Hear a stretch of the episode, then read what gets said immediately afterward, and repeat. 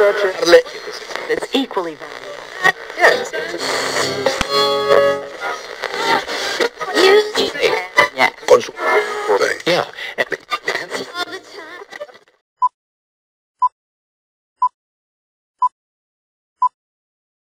Gina, ya es viernes, viernes, viernes, viernes.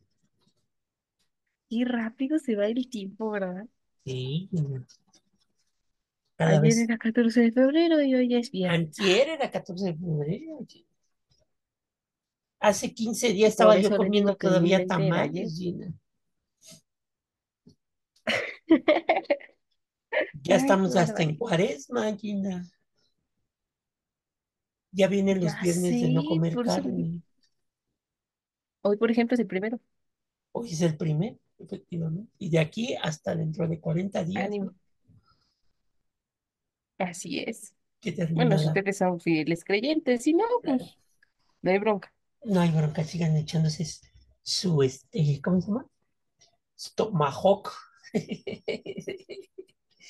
de carne. Sí, ¿no? Bueno, aquí, ¿no? Pero pues bueno, cada quien, cada quien sus religiones, cada quien sus, sus gustos. Este, a mí fíjate que es la época que un poco más me gusta porque es cuando creo que como más pescado, aunque, pues como ustedes saben, este, pues el Ajá. pescado no es, este, no es tampoco muy recomendable para estar comiendo por las cantidades de grasa que tiene, ¿verdad? Entonces, Depende de, hay de pescado a pescado, sí, sí, pues porque sí, el omega 3, ¿no? Entonces, omega no, no, 3, sí. depende del caso específico de la persona, las condiciones, vayan con su nutriólogo de confianza. Ahí voy a hacer el comercial, vayan con un nutriólogo que tenga cédula profesional para ejercer el buen arte de cómo comer, o sea, la cara. Ahí les voy a dejar en, en mi Instagram a una amiga que es nutrióloga, 100% todo perfecto, bien. Acuérdense, comer no es andar picoteando todo, hay que escoger con sabiduría, todo de acuerdo a su situación nutricional. Pues sí. Entonces, pues ya estamos, ya estamos más para allá que para acá. En un rato llegará el siguiente puente de marzo, la Semana Santa, ¿Mm? el Día del Niño, el Día de la Madre, el Día Eh, del Maestro. Y estaremos ya sintiendo de nueva cuenta las campanitas navideñas que nos Ay, anuncian pues apenas la acaba de pasar Navidad, no esas Vendrá su cumpleaños de Gina, a sus 25 Ay, el años, suyo. a sus 20 años que tiene Gina, pues, cállese. pues ya, ya no se cuesta el primer hervor a sus 20 Ay, Dios años. mío. Ay, mire. No, no, no, no, no. Uno empieza a envejecer a partir de los 30, ¿sí? Gina, Todavía pues, tengo producción de colágeno. todavía tienes producción. ¿Cuánto, cuánto tienes de producción de colágeno, Gina? ¿Como unos 10 años todavía? Mm, No, empieza a disminuir la producción de colágeno a los 30. Uy, bueno, pero ahora ya lo venden el Pues colágeno sí, hasta. pues sí. Por eso les digo que es importante ir con un nutriólogo. No, no, les estoy diciendo que hay que adquirir cosas de forma sana y usted quiere que vaya a Hasta en inyectarse bebidas colágeno, no, loco. energicitantes creo que ya venden colágeno, ¿no? Entonces, ahora estaba Insisto, yo viendo que hay que hasta ir para con un la cara nutriólogo. ya te venden en ¿Ah? cremas los, lo- para la cara, ya te venden los, las cremas con probióticos, que yo, me, yo sabía que eso era para la panza, pero, pero pues ya ahora está para la cara, ¿no? Te puedes echar Pero ahora sí probióticos. me quedé así. Yo también pensé que era solo para el estómago. No, pues lo puedes echar en el cutis, Mire nomás, ¿me ayudará? probióticos. Pues no sé si te ayude, pero, pero de que está muy de moda eso, pues ya ves que eso de los probióticos, el, el colágeno y todas esas cosas están de moda, ¿no? Ah, ya, dato anotado para mi próxima consulta y se lo voy a preguntar aquí a mi doctora. Oiga, ¿cómo ve? Si aprueba o no aprueba para que la doctora Edith me vea con cara de ay, Dios mío. Para que me compre mi colección de, de, de Yakult, ¿no? También, ¿No? A ver, Gina, la señora que vende los Yakults, ¿cómo se les dice? distribuidora de Yakult. no, ¿Cómo no? Sí me a refiero que a venden ella. los Yakult, ¿cómo se les dice? No lo sé. Creo que es una pregunta para hacerme caer en un error. Mi, mi sobrina sí decía cuando veía la, a la del Yakul pasar, decía, ahí Ajá. viene la Yaku Lera. Ay, Dios mío. La yaculera, ahí viene la yaculera, pues es la que vende los No Yakult. diga esas cosas. Pues así, ¿no es la que vende los Yakult? No, es la distribuidora de Yakult. Ay, sí. Ay, usted me sumó la cabeza. No, ¿cuál, Gina? ¿Cuál? ¿Cuál? Pero bueno, ya pasó el 14 de febrero, ya celebraron. Este, bueno, hay gente que todavía sábado y domingo después Ah, del pues 14, es que cuando cae el 14 de febrero, la mayoría de personas recorre sus planes. Le diría que los adelantan, pero no, la mayoría los recorre. ¿Y si hay fiesta, Gina, de, del 14 ¿De febrero? No, pues no sé, depende de la pareja en cuestión. No digo porque pues, hay fiestas de Halloween, hay posadas, pero yo he Hay gente que tiene como fiestas de solteros, pero así Ah, fiestas de parejas, pues no. O sea, más bien es como una cita entre tú y tu pareja. Pero sí, sí he oído de fiestas de solteros, ok, ok. que en realidad esas se dan el 13 de febrero, que se supone es el día del soltero. Bueno, de- un amigo decía Soltero, que soltera, ¿no? Aclara eso. un amigo decía que el 13 de Ajá. febrero era para estar con el amante y el 14 para estar con la novia. Ah, qué caray, Yo nada más ahí te lo dejo al gasto. que es su amigo. Pues ya sabes, ya sabes. Pero bueno, No sé qué decir. dejemos a mi amigo con su 13 y 14 de febrero. Vamos al episodio de esta semana. Vamos al episodio de esta semana. Sale pues. Hay unos videos, dijo aquel.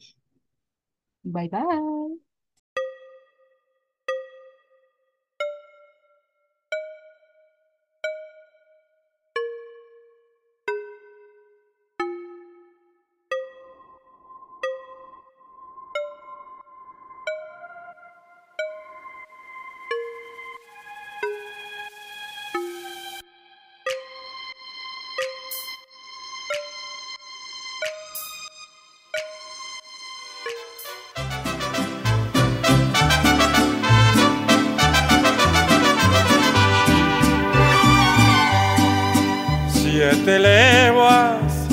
Caballo que Villa más estimaba. Cuando ya silbar los trenes,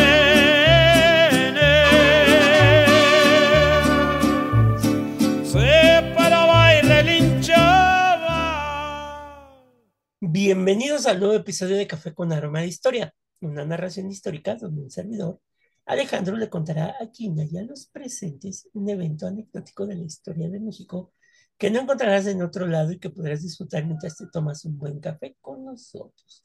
Hoy titulamos a nuestro episodio 150, Gina, ya 150 episodios, Siete leguas, qué rápido. así lo hemos llamado donde te vamos a platicar del famoso caballo, caballo de Villa y cuál fue su destino. Resulta, Gina, que hace una semana empezó a salir ahí en, en Ujú. X, o sea, antes Twitter, empezó a salir ahí, se hizo tendencia, siete leguas, ¿no? Entonces yo dije, pues habrá que ver cuál es el debate de siete leguas. Yo pensé que era por las botas que venden en León, que se llaman siete leguas, este, etcétera, etcétera. Pero no resulta que el debate se daba porque eh, entre los que votaban a que siete leguas era caballo los que votaban a que siete leguas era una yegua. Ok. Digo, nuestros debates de la vida nacional Interesantes. suenan medio interesantes. Entonces, pues porque de las referencias históricas que tenemos de siete leguas, este, pues ahí dicen que es el caballo, porque la canción dice, cito, siete leguas el caballo que Villa más, no dice la yegua que Villa más estimaba, sino el caballo que Villa más estimaba, cuando oía silbar los trenes, se paraba y relinchaba siete leguas el caballo que Villa más estimaba. O sea, ahí dice que era un caballo, no dice que era una yegua, ¿no? Mm, Sí, bueno, ese es un punto importante, entonces. Que pudiera ser una generalidad, ¿verdad? Ah, es que sí. Al género animal del, del, del equino, ¿no? La especie de los equinos exactamente. Sí, no le vas a poner siete leguas, el equino, que Villa más estimaba, ¿verdad? Ah, sí, o sea, en el coloquial hablar, pues no. Ahora un médico especialista, bueno, ellos se van a referir así al caballo. Al paciente, quiero decir. Y entonces, pues se dice que siete leguas pues, era el caballo favorito de Villa, pero resulta que la historia nos dice que el animal no era un caballo, sino una yegua. O sea, era una hembra, para que, digamos, este, según los indicios recopilados por un es- escritor e historiador, Paco Ignacio Taibo II, que en su libro de Francisco Villa dice que pues era una yegua, ¿no? Entonces, que eso pues, pues no es como que lo más importante, ¿no? De- Ahí ya voy, bueno, llego a caballo. pues ¿De sí, ¿Por pero qué el debate? es que el debate se generó con estas cuestiones. Por eso es lo que te digo, que de repente no sabemos manejar estas cuestiones de la igualdad. A ver. Entonces, el debate se armó porque pues, había gente que decía, ¿por qué todo tiene que ser en masculino? O sea, Ujú. ¿por qué no hubo yeguas héroes femeninas, no? Entonces, Ay, qué cosa. entonces son estos debates que te dices, "Ay, o sea, ¿y eso qué, no? Sí, o sea, no me malentiendan. Digo, puedo hasta cierto punto entender el sentir. Sin embargo, también debemos entender que, refiriéndonos al español, en los pronombres antes no estaban tan adecuados. Ah, o sea, sí, las, las cosas como son, ¿no? O sea, hasta antes de que se diera toda esta apertura, y es que se empezó a hacer que la visualización al momento de enunciar una palabra o a una persona como tal, había que hacerlo de cierta manera, pero antes el español solo concebía el masculino y el femenino. No es que ahora no lo haga. Sí, no, sigue sin hacerlo. Bueno, así es el español. Sin embargo, las adecuaciones del tiempo en el que estamos viviendo ya te permiten poder expresar de otra forma al momento de referirte a otras personas.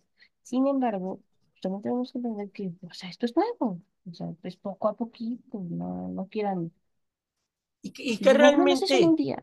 y que realmente el debate no era por el animal, sino el debate es lo que representaba Francisco Villa, ¿no? Lo que ha representado la otra faceta de Francisco Villa que representa, pues, este, el machismo, el- que ojo, eso también es una creación imaginativa de los corridos, de las películas del cine de oro, que representa hasta los dichos, ¿no? Pancho Villa con sus dos viejas a la orilla, ¿no?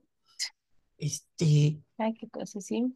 y el debate se centraba más en eso, ¿por qué el personaje de Francisco Villa, pues en lugar de cabalgar en un caballo, pues cabalgaba en una yegua?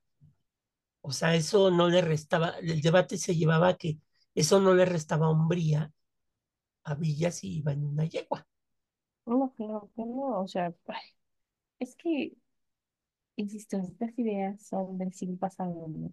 Pues sí, cuando no había esta concepción que se tiene ahora. Y no puedes Exactamente. cambiar esa parte cultural, pues porque pues está establecido así, ¿no? Entonces no lo puedes cambiar, o sea, tienes que verlo como lo que fue. Bajo Y la de aquí para el perspectiva. real, Ah, entonces de aquí para el real se escribió tu historia, pero la historia que dice escrita no es para que digas, ay, estuvo bien, eso fue lo que pasó.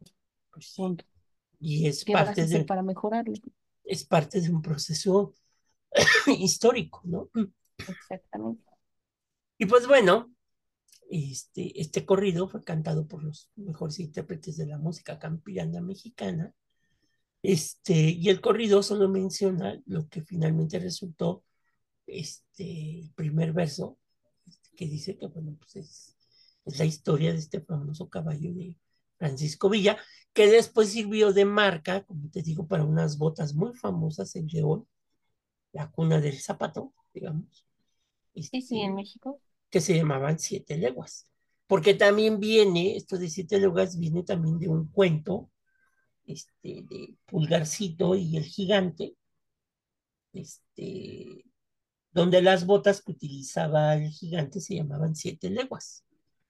Entonces, este, porque le permitían volar al gigante, ¿no?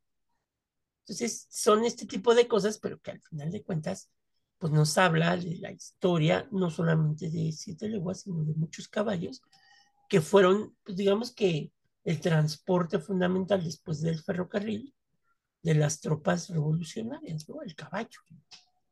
Y que bueno, ahora ya no tanto, pero que hasta la Revolución Mexicana, pues el caballo fue un arma, hay que decirlo, un arma más que se utilizó en las guerras desde la conquista hasta la Revolución Mexicana, ok, ¿no? ya. Y pues bueno, dejando atrás esta cuestión, tras rendirse en armas ante Carranza, pues Francisco Villa decide retirarse y dedicarse al campo, y para ello obtiene del gobierno una hacienda en ruinas, mejor conocida como la hacienda de Canutillo, situada al norte de Durango, donde en septiembre de 1920 recibe al entonces presidente Adolfo de la Huerta, que había sido enviado para eh, finiquitar los pormenores para la entrega de la finca que fue adquirida en 6 mil pesos, ¿no? 600 mil pesos, perdón. En este sitio, por cierto, Villa uno de los hombres, pocos hombres de la revolución que realizan el experimento de la vida comunal, que según los historiadores tuvo éxito hasta que fue asesinado. O sea, dentro de Canutillo, todos los que trabajaban recibían el mismo sueldo que el propio Francisco Villa, tenían casa, tenían iglesia, o sea, no había necesidad de que salieran de la, de la hacienda de Canutillo, ¿no? Un Sí, proyecto medio social, ¿no? una mini ciudad. Ándale, una mini ciudad, que es mucho de la visión de los hombres del norte durante la Revolución Mexicana.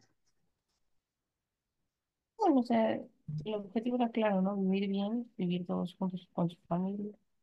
Pues sí, y es aquí cuando recibe esta hacienda que en agradecimiento por la hacienda de Canutillo, Villa decide regalarle a Adolfo de la Huerta su yegua siete leguas, que tenía para él un valor simbólico. El bello animal, que fue descrito así en las crónicas, viaja en tren desde Parral hasta la capital del país acompañado de Baltasar Piñones, quien lleva consigo una historia escrita de la famosa yegua, que no es más que otra que el corrido, ¿no? y buscando Salud, entre varios autores, una disculpa, no, está bien. entre Ya, varios, ya márquele, ya márquele, por favor. entre varios autores, pues resulta que en eh, Siete Leguas, cuando llega a la Ciudad de México, pues va a vivir en las caballerizas del Palacio Nacional, porque antes de Oh, saber que pues, el Palacio Nacional tiene sus caballerizas, pero pues como nadie la montaba, se estaba volviendo arisca. ah, Entonces, este, al final del interinato de De la Huerta y cuando asume la presidencia tras ser asesinado Venustiano Carranza, en Tlaxcala Tongo, Adolfo de la Huerta, pues él decide que pues, no sabe qué hacer con el caballo, ¿no? Este tipo de cosas que también, como cuando pides un perro y pues, no sabes qué hacer con él, ¿verdad? Pero bueno, no es un, no es un, no era un, digamos, dueño responsable de De la Huerta, no. pero justo Lázaro Cárdenas, este, que conocía De la Huerta, quiso conocer el animal que le había regalado Villa y este, pues resulta que le gustó mucho al general Cárdenas y se la regaló a Adolfo de la Huerta. O sea, le dijo, va, ahí va la yegua, en prenda. Este, y pues obviamente eh, fue llevado al rancho que había comprado el general Lázaro Cárdenas, el famoso rancho de la hormiga, mejor, conocido como los Pinoles, o sea, como los pinos, este, donde Cárdenas pues sí montaba a la yegua y donde pues poco en el paso del tiempo, como todo en la vida, este, pues murió de vejez, ¿no? Entonces, Ah, este, pues sí, se murió la yegua en, en un rancho más grande este, que, que en Palacio Nacional, ¿no? Y pues bueno, este, pero estos debates que al final de cuentas en la historia de México, este, pues empiezan a salir, ¿no? Que si era yegua, si era caballo, que ahora diríamos, bueno, pues también, si lo vemos en las guerras, con los ojos de hoy diríamos que pues también hay maltrato animal, ¿verdad? Porque los caballos los utilizaron para la guerra. Este, Sí, es un instrumento de guerra, fue un instrumento más de guerra. Y entonces, pues era lo que queríamos hab- hablarles un poco de esta cuestión de, pues de este debate, ¿no? Que se da entre si era yegua, si era caballo, este, pues al final las acciones son las que pues, debemos de empezar a debatir, no sin olvidarnos un poco de estas cuestiones de la igualdad de género y todo lo demás, pero tampoco desgastarnos en algo que, pues en el momento era una cuestión que pues así se daba, ¿no? En el momento histórico.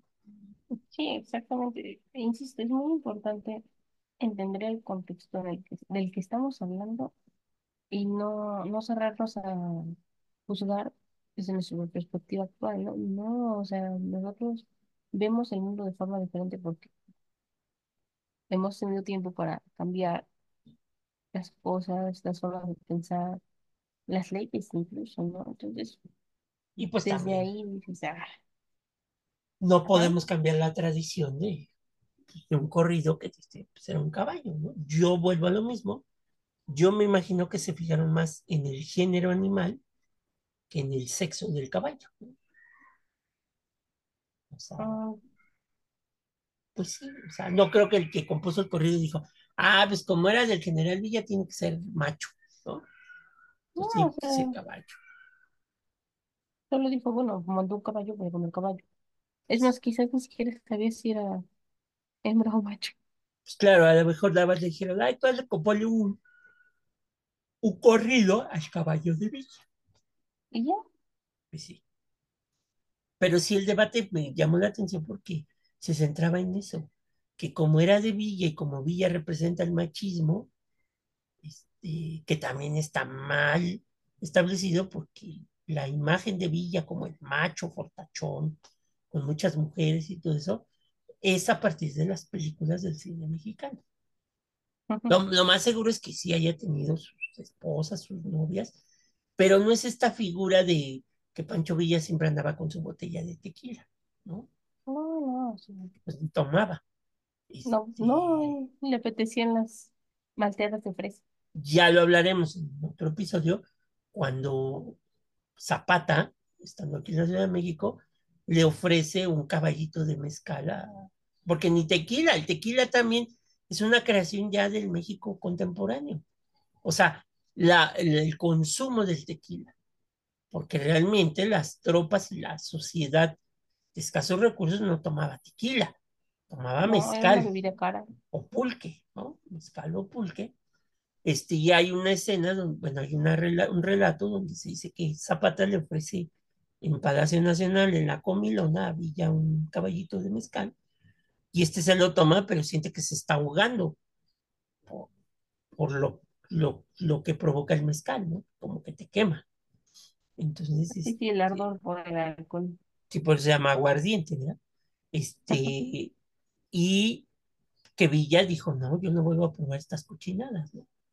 Entonces, si esta idea de Villa como el macho mexicano, pues viene más por la cuestión de las películas del cine de oro mexicano.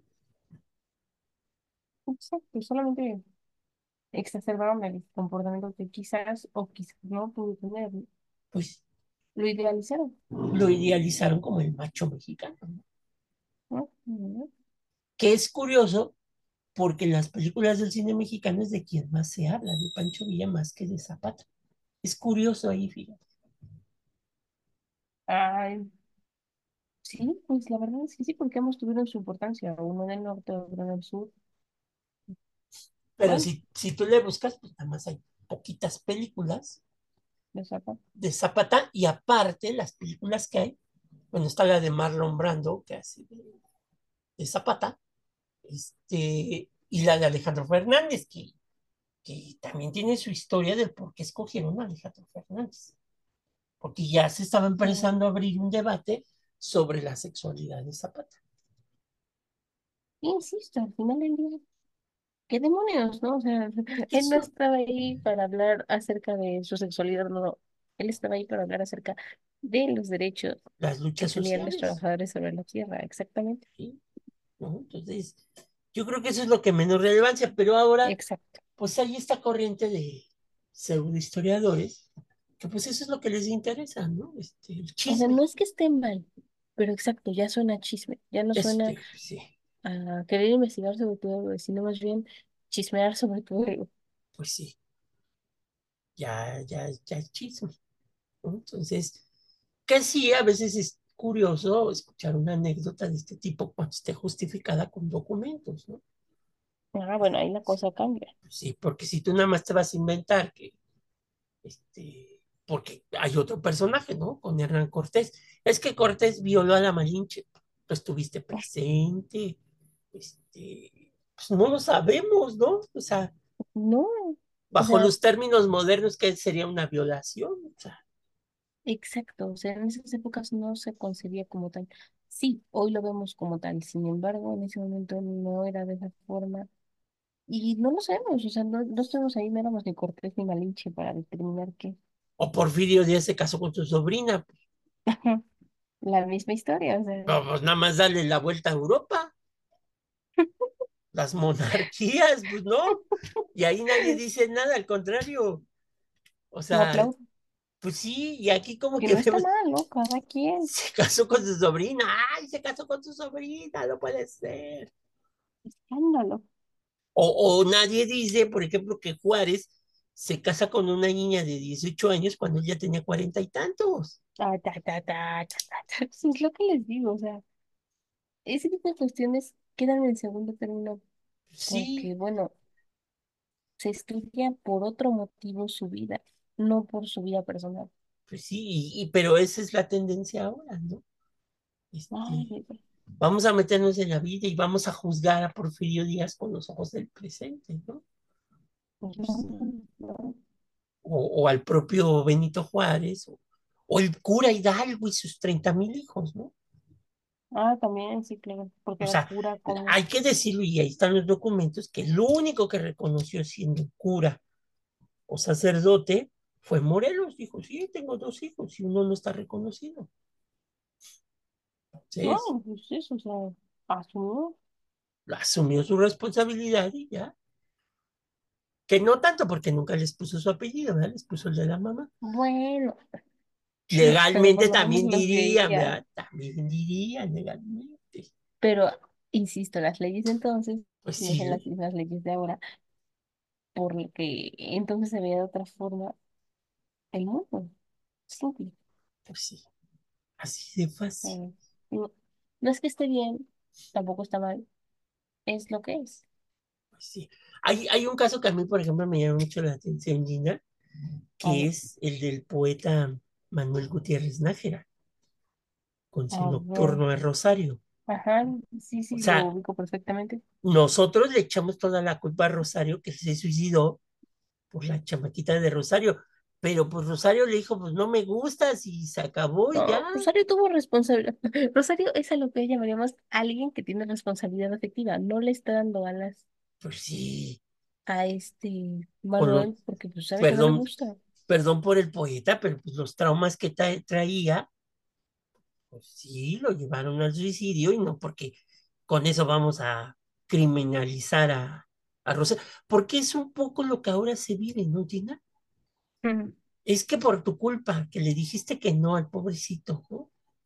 Dices, no, o sea, le hubiera hecho más daño decirle que sí y a la hora, pues Es, nada, ¿no? exactamente, exactamente. Insisto, no es lo mismo ir a terapia para sanar, a ir a terapia para sanar Para con una, salir del una manicomio. infección. Exacto, o sea, no, no, Pues hay que hablar sí, las cosas. sí, porque estaba yo leyendo y dije, pues A sí, ver, caímos en satanizar a la pobre Rosario. no, pues pobre Rosario, ella, sí, se lo después, si lo viéramos hoy, al contrario, Rosario hizo bien, o sea, Manuel fue el que no supo canalizar sus emociones y en lugar de hablarlo, decidió tomar la decisión más radical. Y ok, ¿no? O sea, fue su decisión. Sin embargo, no por eso hay que culpar de las decisiones de alguien más a Rosario. Pues sí, ¿no? Pobre Chayito. es más fácil ser dramáticos. Pues sí, pobre Chayito fue la que le rompió su corazoncito. O, No, o no, por ejemplo, en novelas, ahorita me viene a la mente también esta cuestión de, de clemencia, ¿no? Este, que es esta historia que escribe Ignacio Manuel Altamirano, en donde la chava está enamorada del guapo, pero es el malo de la historia. Ay, qué mal. Ah, romance con un hombre Y de el, moral gris. y el feillo, diríamoslo así, pues es el bueno de la historia. Entonces, pues ella prefiere al malo porque pues, los sentimientos así son, ¿no? Exacto, es que el corazón no se manda, o sea, es la verdad. Yo Ese, di- sé, yo ese dicho de ¿cómo corazón que ve, corazón que no siente, corazón que no ve, corazón que no Ojos que no siente, ven, corazón que no siente. siente, pues no, ¿no? No, o sea, ella es de cada quien, ¿no? No vas a obligar a decir, oye, no, eso es un asesino. O sea, a lo mejor sí tú cosas. O sea, eh, nos referimos a este personaje, Pues sí, pero para ella no era así. Y pues bueno, ya si ella no lo quiere ver, pues ok, ¿no? pues sí. Pues ¿Cómo ¿qué se le va a hacer? No, no la vas a obligar, entonces tú te vuelves el villano. Ajá. Pero es lo que muchos de estos personajes que hacen ahora historias, pues les dan mayor importancia. O porque Zapata tomaba coñac, pues ya era afeminado, porque los machos tomaban mezcal y tequila. Pues no, porque el cuate era de Cos- gustos refinados, pues, tenía su dinero para comprarse su coñac, pues, pues quién no, ¿no? Exactamente. Ya después me dio risa porque, por ejemplo, en los 20, los 30, ya el coñac lo veía exactamente gente adinerada. Sí, tenía su dinerito para su coñac. Ay, no. Sí le digo que a veces nomás inventa. Hay gente que de verdad nomás habla lo que tiene boca y no está mal, pero tampoco andan inventando cosas que no. Pues sí, pues sí, pero bueno, Gina, dejemos entre yegua, caballo, caballo, yegua, a siete leguas. Y, y, y de verdad, si quieren armar un debate histórico, pues armen de otra cosa, de qué beneficios le trajo al país, qué, qué Sí, cambios no trajo juzguen a consigo. la persona, Pues sino los cambios que logró al momento de poner su nombre en la historia. sí es bueno de repente alimentarse un poquito con la anécdota, pero tampoco es, debe de ser fundamental para entender la historia de México, Ujú, ¿no? Pero Así es.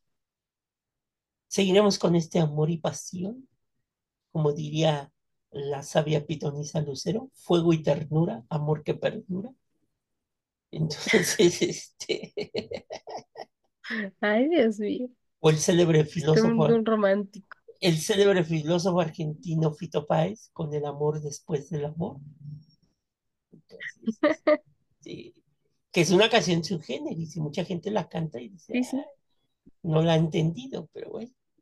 Escuchen la letra. Sí, es que lean la letra, escúchenla y entiéndanla, porque él está hablando en esa canción de cuando termina una relación sexual. Por eso eh, dice el amor después del amor. O sea, pero la gente no la escucha. Te la dedican bien romántica y tú, Dios mío, ¿le digo yo? ¿O dejo que se dé cuenta? Como también un amigo, un día se le ocurrió a una de sus novias dedicarle una Ajá. canción de estas que, ¿te acuerdas que había programas de radio que dedicabas Sí. canciones? Sobre todo, me acuerdo mucho Actualmente también, ajá. de una estación que se llamaba 99.9. Este es de mis épocas, porque estaba yo en la universidad. Y entonces mi amigo habla al radio para, había un programa que podías mandar mermeladas, así se le llamaban. Sí, sí me han hablado de él. Ahorita que lo dijo, mis papás me han hablado de eso, ajá. Entonces Cuéntame, hablabas cuéntame. y, pedías una mermelada. Entonces a mi amigo se le hizo bien fácil porque no había leído una canción de un grupo, ay, ¿cómo se llama ese? Es un grupo argentino. Este, ay, ay, ay, déjame acuerdo. Ajá. Bueno, se le ocurrió, este, Babasónico se llama el grupo. Entonces, este, se le ocurrió al muy, al muy imberbe dedicarle esa canción a nivel nacional a su crush, porque era Ay, Dios crush, y la canción se llama Pijamas. Entonces, este, Pero pues cuando tú lees la letra, caray. Jesús. Pues sí, porque, mira, dice un poco la letra, te llamé para vernos, se me ocurren tantas cosas. Empezar por juntarnos para no hacer nada. Te propuse mi casa, nada neutro, te dije, trae tus pijamas que yo no duermo bien de noche. Por única vez te pido que entiendas que esto no es un cuento que lo invento yo. Por única vez te pido que entiendas, ah, ah, ah, por única vez te pido que entiendas.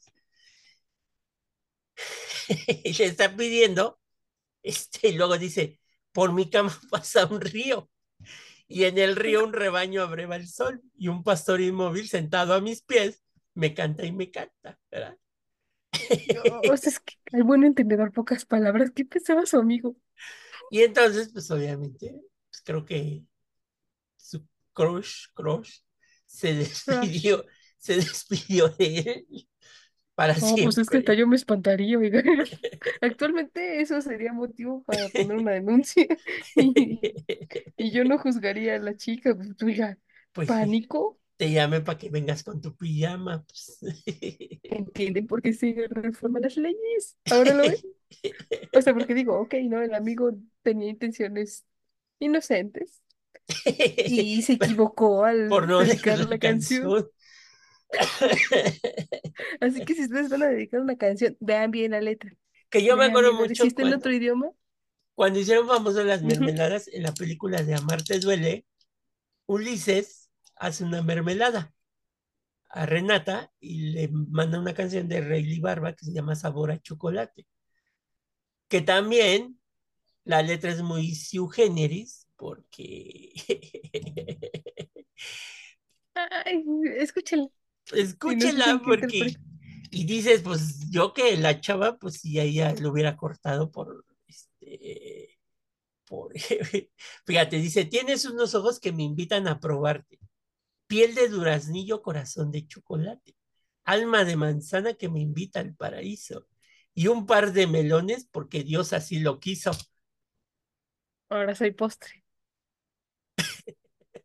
O sea, eso pensó Renata. Pero bueno, a ella le gustaba hacer postre, ¿no? Cada quien, insisto, o sea, depende de, de cómo se comuniquen con su pareja.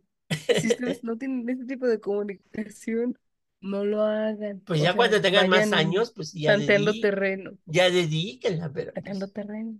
Pero pues por lo mientras, si, si es tu crush, pues no le digas eso, ¿no? Insisto, o sea, si ya son una pareja formal, ya ha pasado un tiempo, entonces, ok, ok, yo lo puedo entender perfectamente, pero si apenas están conociendo a la persona, pues, pues la van a espantar Empezamos en siete y se leguas, arriesgan una denuncia, entonces, pues, empezamos en siete leguas y estamos terminando en asuntos legales. Para que vean lo versátil que sí, tengan somos. cuidado. Sí, las canciones que dedican y que les dediquen. Pues sí. Sí, sí, o sea, yo, yo no sé ustedes, no sé ustedes, perfecto, ¿no? Pero yo, yo sí analizo alguna vez O sí. me sentí mal porque dediqué una canción. ¿Cuál dedicaste? Medio- ¿Cuál dedicaste? No sé si la conozca, Julieta Venegas la canta, se llama Limón y Sal. Ah, ok. Sí, ¿no? Yo tengo que aclarar que no me gustaba la persona, pero es que ya me voy a dedicar otras canciones que me sentí mal de no dedicar la canción. Ahora entiendo, o sea, yo era muy joven en ese momento. Entonces, la mejor canción que se me ocurrió fue esa, porque ustedes, le- ustedes leen la letra, pues, o sea, me caía bien, pero pues todavía no hacía clic, da- ¿vamos? sí. Entonces, si leen Limón y Sal, yo interpreté, pues, que así era mi relación con él, ¿no? Y ya Ok. después, pues, ahí acabó. Se Tengan dio cuidado con cuenta. las letras que deciden. Pero bueno, Sí, ese es nuestro consejo de la semana. Cuídense mucho. Nos nos escuchamos pronto.